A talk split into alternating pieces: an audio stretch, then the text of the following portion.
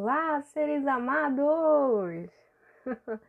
Bom, nesse episódio, mais uma vez eu quero agradecer a você que está aqui acompanhando a gente, você que divulga, que curte, que compartilha, que vai na minha página, que comenta, né, que troca informação. Que bom, que alegria! Seja bem-vindo de novo. É, você que está chegando agora, seja bem-vinda. Espero que você continue aqui conosco, né? E pelo título, parece que eu vou falar sobre crianças arco-íris, né, cristais ou índigo. E não, eu não vou falar aqui nesse post sobre crianças arco-íris, cristais ou índigo, tá? Eu quero trazer, na verdade, o adulto, o adulto cansado, cheio de decisões a tomar, bombardeado de notícias, cobrado por resultado, em busca de emprego, esgotado, sobrecarregado, sem esperança. Ai, como era bom pensar que ser grande resolveria muitos problemas, né? em algumas casas, né? Os assuntos eram, entre aspas, coisas de adulto, não se meta. A curiosidade seguia, né, gente? Mas Logo, logo a gente esquecia que estava sendo falado algo ali velado, né? E era esquecido o assunto pela próxima aventura. Brincadeiras criadas a partir de uma imaginação fértil, que utilizava o cotidiano de diversas maneiras. Eu mesma me lembro né, que eu via uma fresta de luz de sol envesada entrar pela janela e iluminar um monte de partículas de poeiras suspensas no ar. E ali eu imaginava que era o holofote do meu show e as poeiras eram um brilho e eu bailava livre com elas enquanto cantava minhas canções favoritas no meu show para o meu público imaginário. Qual era a sua brincadeira favorita? Lembra aí? Qual sua brincadeira mais criativa? Lembra? Faz uma pausa, lembra, vai. E como você se sentiu ao lembrar dessa brincadeira? Trazer essa memória nos momentos difíceis muitas vezes me fez atravessar desertos e até arrancar um leve sorriso nos mais tristes momentos. Sabe aquele sorriso de uma linha? E você, né? Como você se sentiu ao lembrar da sua brincadeira favorita? Estamos passando por um momento muito delicado nessa guerra invisível, né? Tanto quanto a minha imaginação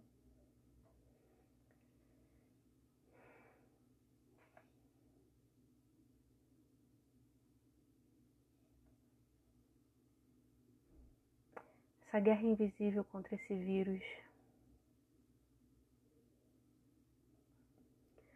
Que nos colocou diante de nossa impermanência, diante do desemprego acelerado, da orfandade, do sentimento de impotência. E pequenez. O vírus é invisível aos olhos, e meu público, quando criança, na minha brincadeira imaginária, também era invisível. Bem pequena e valente, eu já havia lutado pela vida. A marca do tubo no pulmão permanece. Outras surgiram depois, mas em breve eu estaria livre com meu balé de poeira iluminada e mágica nem tão breve foi esse momento, né? Em breve, mas nem tão breve para minha mãe, né? Ou para mim que vivi, ou para o meu pai que ouvia minha mãe. Mas pode ter certeza que aquele tempo que eu estava acoplada num tubo, no meu pulmão, foi uma fração de segundo diante de uma eternidade. E essa pequenez nos faz gigantes. Quem não lembra das palavras do Mestre Jesus? Deixai vir a mim as criancinhas, e não as impeçais, pois quem for como elas entrará no reino dos céus. Eu analisava essa fala superficialmente, achava que era ser inocente como uma criança garantiria o reino dos céus, né? A entrada no reino dos céus, enfim. Mas ao aprofundar o significado dessas palavras e a convivência com crianças, né? Eu pude perceber o quanto isso era raso demais. Criança fazendo bullying não tem nada de inocente. né? Pega no pé mesmo. Machuca de propósito. então, se não era a inocência da criança, que atributos seriam esses a que se referia o Divino Mestre? Bom, eu vou trazer aqui quatro que me chamam a atenção e que são muito úteis para nós. O número um é a determinação. Já imaginou o quanto elas insistiram para falar com Jesus, a ponto de chamar a atenção de Jesus numa multidão? Então, esse ponto da determinação da criança é muito importante. Número dois, o foco, né? Elas não se diminuíam. Ah, somos apenas crianças, como chegaremos nele? Elas usaram todos os recursos possíveis. Ao invés de focar na sua limitação, focaram apenas no resultado falar com Jesus. Outro ponto, né, ponto número 3 que eu coloco aqui, é viver no presente como uma criança, né? Elas se deixam admirar com tudo que está acontecendo no agora. Se encantam pela vida, pelo movimento. O ontem é um dia muito longe. Amanhã, então, nossa, o ponto número 4 que eu destaco aqui é a confiança dessas crianças, né? Confiança de uma criança em si. Não passara pela cabeça que não conseguiriam, ou que os adultos eram mais fortes para contê-las. Também não passou na cabeça delas que aquele desconhecido Jesus pudesse ser um bandido, desconfiando e é desta entrega total que Jesus se refere. E é esse ponto 4 que eu quero destacar. Uma criança, ao ver o pai, corre, se joga do sofá, da estante, do telhado. pois confia que o pai, a mãe, ou seu tutor, né, quem está ali tomando conta dela, irá lhe segurar, sem medo. Se joga mesmo. E aqui eu quero repetir: sem medo. É o medo que paralisa o adulto, o julgamento, o foco nas limitações e não no resultado. Se meu objetivo é a cura, eu vou pensar que estou cada vez mais saudável. E que alguém, e esse alguém maior e mais poderoso que eu, né, cuida de mim, sem me preocupar. Sem ocupar antes, né? Pré-ocupar.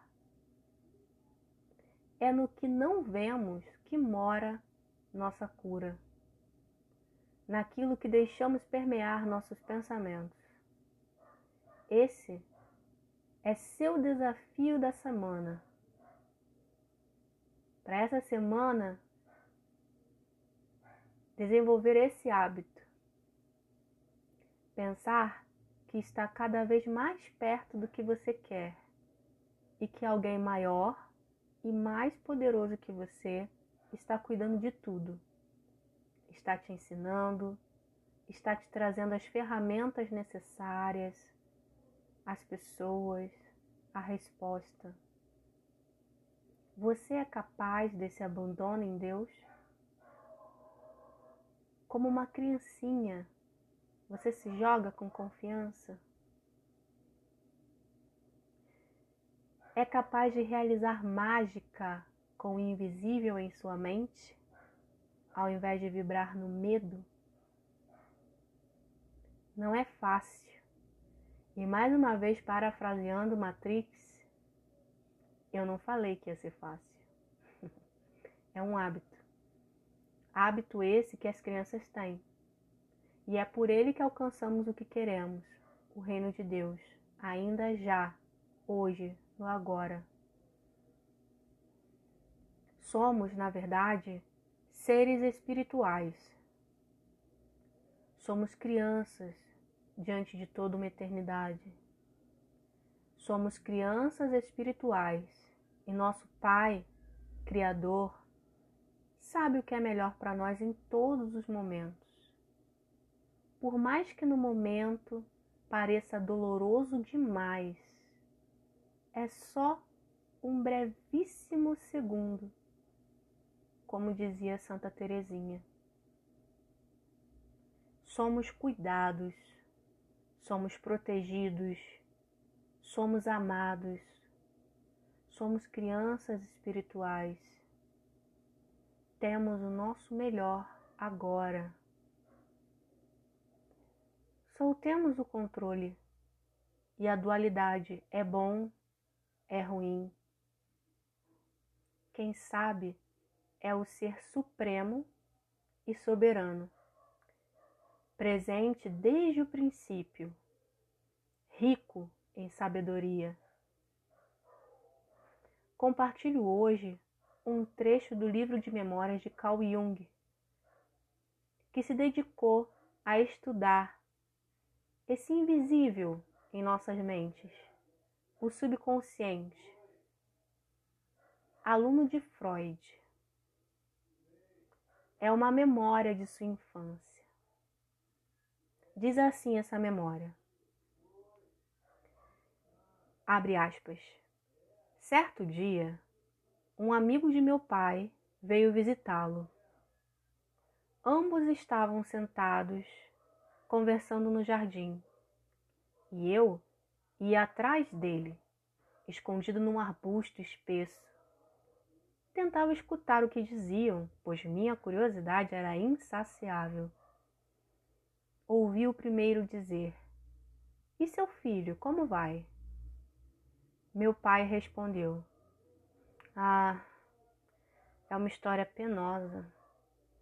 Os médicos ignoram o que ele tem. Falaram em epilepsia. Seria terrível se fosse incurável. Perdi o pouco que tinha. E o que será dele se for incapaz de ganhar a vida? Fecha aspas. Foi bom ou ruim Jung ouvir essa conversa? O pai de Jung estava entre o diagnóstico médico e a perda dos bens, no passado, né? E a preocupação de como Jung ia ganhar a vida no futuro. Mal podia saber que naquele arbusto estava escondido o menino que se deparara ao ouvir a conversa, no presente, né? Com sua vocação. Para o bem maior, Jung ouviu essa conversa ainda criança. Como assim, Daisy, para o bem maior? Se ele ouvisse já adulto, enquanto já estaria, entre aspas, pronto né, para o baque, Ninguém nunca está pronto para um baque, mas está mais pronto, mais preparado, né, com mais bagagem, entre aspas. Jung se limitaria ao coitadismo. Enquanto criança, sua curiosidade foi maior e, de fato, deve ter focado atenção em todos os assuntos da mente, a ponto de ser discípulo do famoso Freud, com uma abordagem sobre o, aspas, invisível em nossas mentes, que é o nosso subconsciente, fecha aspas, tão importante e humana. O que vejo nessa história? Que havia um ser maior, que regulava todas as coisas e que sabia exatamente que o ouvir daquela conversa não estava precoce, estava na hora certa, para o bem maior. O que consideramos que foi precoce em nossas vidas, que foi muito novo? Pensa aí. Quais acontecimentos? Lembremos, somos crianças espirituais lidando com uma dura realidade. Mas quem sabe ao final da história, se nos foi bom ou ruim aquela dura realidade, é aquele que está presente desde o princípio dos tempos e que, graças a Deus, nos ama incondicionalmente. Descansemos na certeza desse amor, aconchegados, confiantes, como criança. Te espero na próxima quarta e sugiro ouvir de novo, porque você já deve ter esquecido do desafio que te fiz essa semana. Dica: está um pouco antes de quando eu citei Matriz. Agradeço a audiência, a divulgação desse conteúdo, as mensagens no Instagram, né, Demasmira, e principalmente a oportunidade de recordar tão rico ensinamento. Beijos!